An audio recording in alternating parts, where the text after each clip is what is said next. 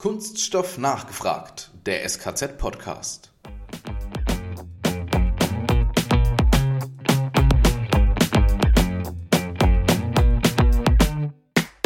Also wenn ich mal zurückdenke, was wir schon alles verarbeitet haben, dann hatten wir schon gemahlene Hühnerschalen auf dem Compounder, wir hatten schon Federn, wir hatten schon ähm, gemahlene Austernschalen. Das war ein französisches Projekt.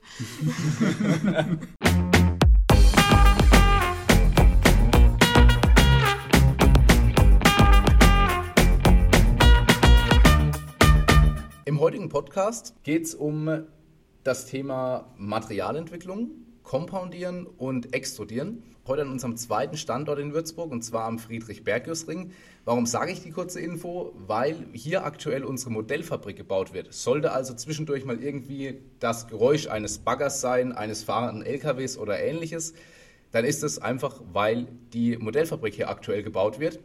Ja, und da wird es halt eben einfach auch mal einmal lauter und unsere Fenster sind dann vielleicht auch nicht 100% schaltig, daher hört man das vielleicht. So, jetzt aber zum Thema. Ähm, bei uns ist heute die Marie-Louise Lang, äh, promovierte Chemikerin, so, der, so ganz kurz die Info, ähm, und leitet bei uns den Bereich Compoundieren, Extrudieren, Materialentwicklung. Alles auf einmal. Alles auf einmal. Aber im Detail stellt sie sich am besten mal selber vor. Bitteschön. Dankeschön. Ja, vielleicht gleich als Erstes eine kleine Korrektur. Ich bin nicht promovierte Chemikerin, sondern promovierte Ingenieurin, aber Chemikerin von der Ausbildung. Wenn der Podcaster gut informiert ist, dann bringt es immer viele Vorteile. Danke für die kurze ähm, ja, Berichtigung. Gerne. Ja, ähm, ich bin seit acht Jahren hier am SKZ, leite eben den Bereich, wie so gerade schon genannt wurde. Wir machen Kunststoffe, das heißt, wir starten bei den Grundmaterialien, die es auf dem Markt gibt und machen da verschiedenste Additive rein, Funktionswerkstoffe, Füllstoffe, Fasern, um einfach neue Eigenschaften zu generieren. Ähm, der zweite Teil, den wir eben machen, das Kompoundieren. Da schauen wir uns an, wie lässt sich das verfahrenstechnisch alles umsetzen, was wir manchmal so vorhaben. Und beim Extrudieren da geht es dann darum, aus den hergestellten Compounds ein Extrudat zu machen, das heißt ein Fensterprofil, ein Rohr, eine Platte, eine Folie, um das Ganze dann in die Anwendung zu bringen. Das sind spannende Themen. Wir fangen am besten mal beim Material an. Ähm, was sind da aktuell so die Schwerpunkte? Wahrscheinlich leichter, billiger, stabiler? Genau. Vielleicht einen Punkt, mit dem wir ja heute schon angefangen haben, bevor wir die Aufnahme gestartet haben, Akustik, also auch ein Teil der Materialentwicklung, ähm, Leichtbauschäume, die offenzellig sind, um die akustischen Eigenschaften zu verbessern, ist zum Beispiel ein Thema. Ansonsten die Klassiker im Bereich der Materialentwicklung sind eigentlich im Moment in der Presse auch zu sehen. Also Biokunststoffe, Recycling, Verwertung von Kunststoffen, Wiederverwertung, das sind alles so die großen Themen gerade. Oder wo kann ich eben Biokunststoffe besser einsetzen, um herkömmliche Verpackungsmaterialien zu ersetzen. Ansonsten sind wir da gerade im Bereich auch der Spezialmaterialien, sage ich mal, unterwegs. Also wir haben jetzt gerade ein Projekt abgeschlossen. Da ging es um die tribologische Optimierung von Kunststoffen für ähm, Lageranwendungen, die mit Mikrokapseln versehen sind. Das heißt, durch die Reibbelastung wird ein Schmierstoff frei, und ich habe damit eben immer eine passive Schmierwirkung.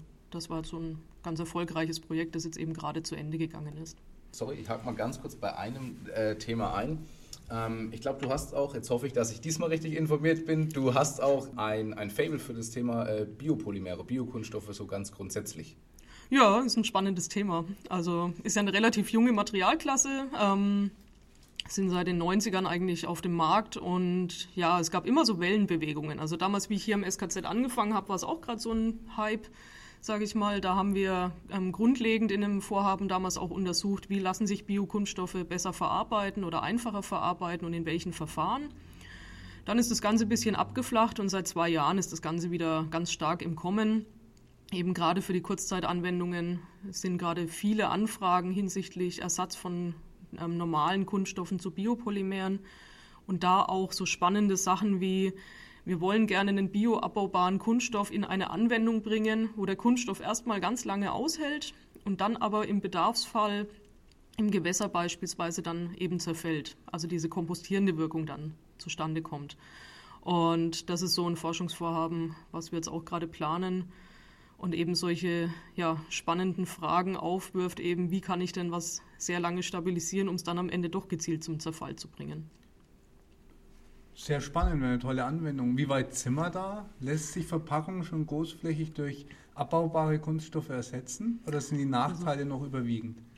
Also Verpackungen lassen sich tatsächlich ganz gut ersetzen, wobei es davon abhängt, was man verpackt. Also wenn wir jetzt in den Supermarkt gehen und eine Schokoladentafel kaufen, die ein Bio-Label hat beispielsweise, ist die mittlerweile sehr häufig in der Biofolie eingepackt.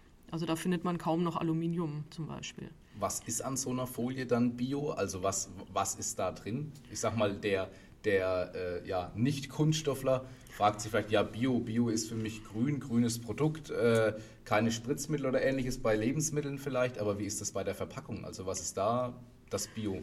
Also ein Biokunststoff, da muss man vielleicht kurz ausholen. Es gibt zwei Varianten. Das eine ist ein biobasierter Kunststoff. Ähm, das heißt, der wird aus einem Stoff hergestellt, der eben vom Feld kommt, im erweiterten Sinn. Das heißt, es ist eine Stärke oder eine Milchsäure, die man da verwendet. Und das Ganze wird dann ganz normal polymerisiert zu einem Biokunststoff, der sich dann PLA nennt, Polylactid oder TPS, thermoplastische Stärke. Die andere Variante wäre, dass man eine Drop-in-Lösung verwendet. Das ist dann das sogenannte Bio-PE oder Bio-PA, das es mittlerweile auch auf dem Markt gibt. Hier werden ähm, Reste aus der ähm, Zuckerrohrproduktion verwendet, zu Ethanol ähm, gemacht und das Ethanol wird dann für die Biopolymerisation verwendet. Und dann gibt es noch den Exoten, das sind dann die ähm, Polyhydroxybutyrate, PHB abgekürzt. Die werden ähm, enzymatisch über einen bakteriellen Prozess hergestellt. Das ist auch mittlerweile auf dem Markt erhältlich, die sind aber noch sehr teuer, also werden tatsächlich eher seltener eingesetzt. Das Thema Zuckerrohr ist ja eigentlich ein Abfallprodukt der Wirtschaft. Also zumindest Teile davon. Ich kenne das so vom Zuckerrohr Schnaps oder Zuckerrohr Rum. Ähm, es geht ja auch ums Ethanol. Ja, das, das, ist ja eigentlich ein Abfallprodukt. Also da bleibt ja immer was übrig. Und sowas kann dann verwendet werden, um auch in Kunststoffe eingearbeitet zu werden. Oder bleibt das Abfallprodukt dann schon das Abfallprodukt auch am Schluss? Teilweise, also kann man nicht so pauschal sagen. Tatsächlich ist es so, Biopolymere haben immer den Kritikpunkt, dass quasi das, was normal auf dem Teller landen würde, hier für Kunststoffe verwendet wird. Also man würde tatsächlich hier die Stärke verwenden oder den Zucker, den man weiterverarbeitet eben nicht die Reststoffe. Tatsächlich ist es aber so, dass diese Reststoffe auch zunehmend mehr verwendet werden. Also so jetzt im Sinne der Bioökonomie, wir haben ja gerade das Jahr der Bioökonomie, ist es so, dass man eben verstärkt auch schaut, was kann man an Reststoffen verwenden, wie jetzt die Abfälle aus der Zuckerrohrindustrie, um diese auch wieder einzusetzen. Wobei da tatsächlich dann eher nicht der reine Kunststoff gewonnen wird, sondern in dem Fall eher die Fasern verwendet werden aus der Produktion mhm. und diese Fasern beispielsweise dann als Verstärkungsstoff wieder eingesetzt werden können. Das wäre dann so das Stichwort WPC, also Holzfaser oder eben allgemeinfaserverstärkte Materialien. WPC, auch die Dielen, die ich auf der Terrasse habe. Wenn du sie auf der Terrasse hast, ja. Ist richtig, oder? Ja, ja, genau. Genau, richtig. Ja. ja. Äh, du hast vorhin die Verarbeitbarkeit von Biokunststoffen angesprochen. Ist das dann einfach eine Herausforderung, die sich bei euch durchzieht, also von Material über Kompoundieren, über Extrudieren, dass der Biokunststoff überall seine eigenen Herausforderungen mitbringt? Ja, das ist schon so. Also die Eigenschaften sind, waren vor allem früher auch nicht ganz so homogen wie bei klassischen Kunststoffen. Ähm, einfach dadurch, dass es ein Naturprodukt ist, gab es da halt stärkere Schwankungen auch, weswegen die am Anfang auch eher in Verruf gekommen sind. Mittlerweile hat man sehr einheitliche ähm, Qualitäten. Gerade PLA kann man in relativ großen Mengen mittlerweile auch eben gleichbleibend ähm, beziehen. Aber die Verarbeitung ist schon immer ein bisschen tricky, weil einfach die Kristallisationszeit auch ähm, lang, länger dauert, als es bei einem Standardkunststoff der Fall ist, sodass man da einfach die Prozesse ein Stück weit anpassen muss.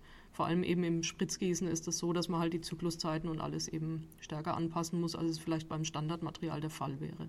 Spritzgießen ist übrigens ein gutes Stichwort. Können wir schon mal einen kleinen Teaser loslassen. In einer der nächsten Folgen unterhalten wir uns auch ums, über das Spritzgießen und über die additive Fertigung. Jetzt haben wir diese, dieses Thema äh, Biokunststoff und ähm, auch schon Additive genannt, also sprich äh, Füllstoffe oder ähnliche Stoffe, die damit reinkommen. Das können, ähm, ja, ich sag mal Pflanzen oder Pflanzenteile sein oder ähnliches.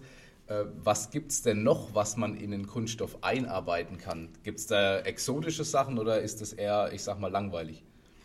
Im Prinzip sind da keine Grenzen gesetzt. Also nicht langweilig. Definitiv nicht. Also wenn ich mal zurückdenke, was wir schon alles verarbeitet haben, dann hatten wir schon gemahlene Hühnerschalen auf dem Compounder, wir hatten schon Federn, wir hatten schon ähm, gemahlene Austernschalen. Das war ein französisches Projekt. also Reisschalen waren schon ja, sämtliche Naturfasern, die man sich so vorstellen kann. Und ja, ansonsten so natürlich die Klassiker, verschiedene Nukleierungsmittel auch, Spezialitäten. Also da ist tatsächlich alles möglich und wir wurden auch schon mit sehr, sehr vielen Sachen angefragt. Gibt es was, was gar nicht ging? Also wo, wo man wirklich lange probiert hat, aber es hat sich einfach nicht einarbeiten lassen? Hm, würde mir jetzt auf Anhieb tatsächlich nichts einfallen. Also irgendwie haben wir es bisher immer in den Dossierer gebracht. Okay. Was vielleicht ein Problem ist, doch eins vielleicht ähm, Recyclingfasern, anderes Stichwort, aber auch ein Thema. Okay. Also Recycling-Carbonfasern beispielsweise, die legen ja dann nicht mehr als schöne glatte Fasern vor in Bündeln, sondern das sind dann halt irgendwelche gewölleartigen ähm, Faserbestandteile. Und da sind wir tatsächlich in dem Projekt gerade dran, den Dosierer und die ähm, Seitenbeschickung für die Kompondieranlage so aufzubereiten, dass wir da auch solche sehr, sehr schwer zu dosierenden Fasern reinkriegen. Gut, gibt es auch ein tolles Beispiel, was jetzt in der Anwendung ist, was wirklich gefruchtet hat? Naja, bei den Mikrokapseln ist es schon so, dass dann gerade ein sehr großes Interesse da ist, das eben in die Anwendung zu bringen. Also diese passive Schmierung ist wirklich ein großes Thema. Thema Recycling. Du hast gerade eben angesprochen, ich glaube, das ist ein ganz guter Übergang auch, um vielleicht auf das Thema einfach auch mal ganz kurz drauf zu sprechen zu kommen. Oder was heißt ganz kurz, gerne, aus, gerne auch ausführlicher. Recycling. Wie weit sind wir schon beim Recycling? Gibt es schon den ähm, vielfach gewünschten und ähm, ja auch den vollkommenen Kreislauf, auf den wir hinarbeiten, oder sind wir da noch weit davon entfernt? Also von einem vollkommenen Kreislauf im Sinne von 100% Kunststoffrecycling sind wir weit entfernt, muss man ganz ehrlich sagen. Ähm, von den Quoten her, was die EU vorgibt, ist es ja momentan so, dass wir so um die 35% ähm, erreichen müssen. Es sollte so auf knapp 70 Prozent in den nächsten Jahren ansteigen. Und momentan, denke ich, sind wir auch eher so im Bereich 30 bis 40 Prozent unterwegs. Das hat vielfältige Gründe. Also einmal geht es da ganz oft um das Verpackungsdesign auch, wenn wir uns jetzt wieder eben Lebensmittelverpackungen auch anschauen, weil die halt momentan einfach aus sehr, sehr vielen Schichten teilweise aufgebaut werden. Wenn man sich das mal anschaut, eine Blasfolienanlage, was auf dem Markt erhältlich ist, kann bis zu 15 Schichten im Moment, was zwar einerseits toll ist für die Eigenschaften, aber fürs Recycling halt einfach tödlich ist. Man kann die nicht mehr richtig trennen. Die kann man gar nicht mehr trennen, genau. Also man kann da nur noch ähm, wieder Granulat draus machen, aber mit einer sehr schlechten Qualität, weil halt einfach ein Polypropylen mit einem Polyamid, mit einem Haftvermittler irgendwo vermischt ist und das bekommt man nicht mehr getrennt. Und von daher muss da einfach erstmal auch noch ein Umdenken stattfinden. Wie kann ich Verpackungen dahingehend optimieren, dass ich vielleicht nur noch einschichtige Materialien habe, die ich dann eben auch leichter in den Kreislauf reinbekomme. Und das sollte schon ein großes Ziel sein weil wir haben da einen wertvollen Werkstoff auch, der aber gerade halt auch ein Stück weit in Verruf geraten ist durch die ganze Mikroplastikdiskussion. Und das wollen wir ja irgendwo auch ähm, zeigen, dass wir da ähm, einen tollen Werkstoff haben, der einfach vielfältige Anwendungen hat und auch wirklich gut ist und ja auch dazu führt, dass unsere Lebensmittel länger halten. Und da müssen wir einfach wieder stärker darauf hinarbeiten, dass man das eben auch mit Verpackungen erreicht, die eben nicht auf 12, 15 Schichten eben basieren. Oder wenn die, die PET-Flaschen, das Positivbeispiel, ne, wo man es eben recht rein vorliegen hat und entsprechend auch gut recyceln kann. Genau, da funktioniert es ja schon wirklich gut. Ähm, sowohl das Sammeln wie auch dann eben das Aufbereiten. Und da hat man ja wirklich eine sehr hohe Rückläuferquote, dass man das eben im Kreislauf fahren kann. Und das gleiche gibt es doch meines Wissens bei Fensterprofilen doch auch. Genau, bei Fensterprofilen, die ja aus PVC bestehen, hat man sehr eigenen Werkstoff und da ist es auch so, dass das Recycling eigentlich die PVC-Hersteller schon sehr lange betreiben. Also die haben eigentlich wirklich gute Quoten auch. Und ähm, da funktioniert es auch wirklich ganz gut, dass man das eben wiederverwenden kann. Das einzige Problem hier ist, ähm, dass in früherer Zeit äh, einfach Stabilisatoren auch verwendet wurden, die halt ähm, heute nicht mehr erlaubt sind, also Bleistabilisatoren beispielsweise. Und da muss man sich natürlich dann auch anschauen, wie kann ich diese Fenster einmal identifizieren und dann eben auch trotzdem irgendwo wieder in die äh, Recyclingquote geben. Ich habe mal einen ganz interessanten Vortrag gehört, da ging es darum, ähm, Materialien sind recycelt worden und dann wollte die aber keiner mehr verwenden. Und das ist dann immer so das schöne Beispiel, naja, wenn es mal eine Flasche oder irgendwas ähnliches war, am Ende wird da eine Parkbank draus. So nach dem Motto, woran liegt es? Also warum wird ein, ein, ein Granulat äh, dann nicht mehrmals verwendet? Werden die Eigenschaften so schlecht, dass man es wirklich nur noch als in Anführungsstrichen billiges Produkt wie eine Parkbank verwenden kann? Oder was ist der Grund dafür? Ja, du sprichst das Downcycling gerade an. Und da ist es tatsächlich so, momentan ist es häufig der Fall, dass man eben nicht so gut sortenrein trennen kann dass man ähm, von den Eigenschaften dann wieder ein so gutes Granulat bekommt, dass es halt wieder für eine hochwertige Anwendung eingesetzt werden kann. Also ich habe auch Anwendungen schon gesehen, da wurde eben aus so Post-Consumer-Ware wieder Granulat gefertigt, das Ganze spritzgegossen und da hat man einfach das Problem, dass sich irgendwann ein Schmierfilm auf der Oberfläche beispielsweise bildet, weil halt relativ viele niedermolekulare Bestandteile, Abbauprodukte aus dem Kunststoff ähm, noch vorhanden sind im Granulat und die halt dann einfach Probleme verursachen. Durch bessere Sortierung, eben durch Design for Recycling, Veränderung der Verpackungen, ähm, und verbesserte Recyclingprozesse, um auch diese niedermolekularen Bestandteile rauszuziehen, kann man das Ganze schon weiter verbessern und da ist gerade sehr viel Aufwand auch, um das Ganze durch Filtrierung, durch Schleppmittelprozesse und ähnliches auch zu optimieren. Du hast schon ein paar ganz exotische Sachen äh, angesprochen. Gibt es da ein richtiges Lieblingsprojekt, also was ganz Seltsames, fernab von Kunststoff vielleicht auch? Ja, wir hatten auch schon ein Projekt zu Papierrecycling. Also das Schöne an unseren Anlagen ist ja auch, dass wir nicht nur Kunststoff drauf verarbeiten können. Unsere Anlagen sind ja äh, grundsätzlich universell einsetzbar. Also wir könnten da sowohl Erdnussflakes drauf äh, verarbeiten wie auch Papier oder eben Kunststoff. Also da sind keine Grenzen gesetzt oder Kaugummimasse ist ja auch möglich. Und ja, vor zwei Jahren haben wir ein Projekt auch gehabt zum äh, Thema Papierrecycling.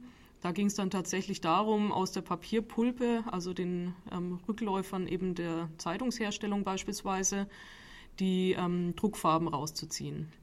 Und ja. das haben wir dann mit überkritischem CO2 gemacht, was auch wieder ein Verfahren ist, was man von Schleppmitteln im Kunststoff kennt. Ich muss kurz nachfragen, ja. überkritisches CO2 heißt? Das ist ein physikalischer Zustand von CO2 zwischen flüssig und äh, gasförmig. Okay. Also es ist einfach druck- und äh, temperaturabhängig. Okay. Und das wird eben gerne einerseits zum Schäumen von Kunststoffen verwendet und aber auch, um eben als Schleppmittel dann verschiedene Bestandteile rauszuziehen. Und ja, klassischerweise wird ähm, Papier eben im Batch-Verfahren aufbereitet, also diskontinuierlich. Und wir haben das in dem Projekt dann versucht, auf eine kontinuierliche Doppelschnecke eben zu bringen. Hat funktioniert? Ja, waren ganz gute Ergebnisse. Sind auch nachzulesen in unserem Abschlussbericht. Sehr schön. Das ist auch ein guter Hinweis übrigens noch für Forschungsprojekte und ähnliches. Gibt es immer Abschlussberichte auch. Genau. Und die also, sind auch öffentlich zugänglich, richtig? Genau, also für viele der Forschungsvorhaben, sage ich mal, alles, was nicht ZIM ist, ähm, sondern IGF oder DFG, gibt es immer Abschlussberichte, die man eben auch einsehen kann. Ich hätte zu dem Thema Recycling eine, absch eine abschließende Frage. Was wäre denn dein Wunsch?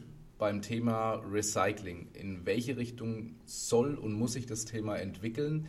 Gibt es da vielleicht schon Netzwerke oder Projekte, die sich damit auch beschäftigen? Also ich spreche mal an, ja, nochmal dieser, dieser vollkommene Kreislauf oder ähm, einfach auch die Bereitschaft, ja, auch wiederverwendetes Material öfter nochmals zu verwenden, zu verarbeiten? Also da gibt es viele Ansätze. Du hast jetzt auch schon ein Stück weit angesprochen mit äh, vernetzt. Also es gibt auch ähm, Forschungsvorhaben bei uns, die sich damit beschäftigen, ähm, Netzwerke aufzubauen, um Recyclingmaterialien besser zusammenzubringen, dass man vielleicht auch eher die äh, Mengen zusammenbekommt, damit ein Kommandeur oder ein Verarbeiter wieder Interesse hat, auch solche Materialien stärker zu verwenden. Weil oft ist ja das Problem, dass man halt nur kleine Mengen vielleicht von einem Material hat, das sich dann einfach nicht lohnt, wieder in den Markt zu bringen. Und da gibt es eben verschiedene Ansätze über Datenbanken mittlerweile, dass man da einfach ein besseres Matching auch hinbekommt zwischen den einzelnen Verarbeitern. Das ist so der eine Aspekt. Das macht vor allem auch die Gruppe Nachhaltigkeit bei uns. Und ansonsten, klar, die Prozesse an sich, die Verfahrenstechnik muss noch besser werden, die muss weiter optimiert werden, dass wir wirklich gute Materialqualitäten bekommen. Das vorherige Sortieren muss auch besser werden, also dass man wirklich die Stoffströme noch besser vereinzelt, als es momentan der Fall ist. Und da muss auch ein Fokus irgendwann drauf liegen, dass man mehr Materialströme sich auch anschaut. Momentan ist es ja so, dass hauptsächlich PE, PP ähm, aus dem Post-Consumer rausgezogen wird. Und es gibt aber ja viel, viel mehr Materialien. Also wenn wir uns das anschauen, es gibt Polyamid, es gibt äh, PET, es gibt äh, PBT. Also da gibt es so viel Material, das momentan eigentlich fast noch liegen bleibt oder nur postindustriell dann irgendwo weiterverwertet wird. Also da gibt es noch viele Ansätze und da arbeiten wir auch mit dran. Ist auch eine große Aufgabe, ne? weil vom Verbraucher kann ich nicht erwarten, dass er jetzt weiß, oh, meine Joghurtverpackung ist der und der Kunststoff und ich sortiere am Ende daheim in 15 verschiedene Säcke, um das Sortenrein abzugeben. Das ist einfach nicht zu stemmen. Ich glaube, was doch da noch mega interessant ist, auch für, für die Privatperson, ist in so einer, in so einer Recyclinganlage, ist es da möglich, dass ich meinen gelben Sack nehme, wie er ist, schmeiße den da rein und am Ende kommt wieder neues Granulat raus und ich kann ein neues Kunststoffbauteil draus machen? Also ein Rasengitterstein oder eine Parkbank kriegst du vielleicht noch raus, aber viel mehr wird es dann leider nicht. Sprich, wir müssen schon dann auch Sorten rein nach dem korrekten Kunststoff auch dann sortieren. Auf jeden Fall. Ähm, oder halt dann eben der, der gelbe Sack wird so abgegeben, aber muss halt besser von der automatischen Sortierung einfach ähm, sortiert werden. Und irgendwo muss ja auch noch gewaschen werden, sonst riecht es irgendwann im Granulat. Ja, und es wäre jetzt uncool, ähm, wenn meine Schokoladenverpackung vielleicht dann irgendwie riecht oder mein Joghurtbecher nach altem Fisch. Und wenn das eine nach dem anderen riecht, ne?